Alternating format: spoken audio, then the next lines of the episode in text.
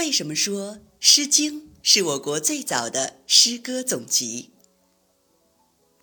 中国最早的诗歌总集是《诗经》，它收集了从西周初年（约公元前十一世纪）到春秋中叶（公元前六世纪）大约五百年间的三百零五首诗歌。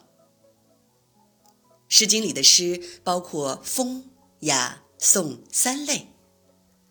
风大多是民歌，富于思想意义和艺术价值，共一百六十篇。雅是西周的正声雅乐，共一百零五篇，分大雅、小雅。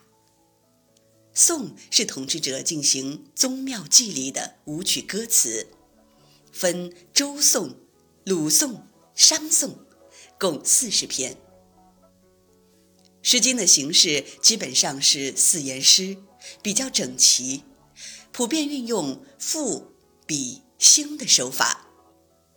赋是直接铺叙陈述，比是比喻，兴是借物起兴，以引起下文。这种表现手法被后人所继承发展。《诗经》中广泛而深刻的。描绘现实、反映现实的精神，开创了中国诗歌的优秀传统。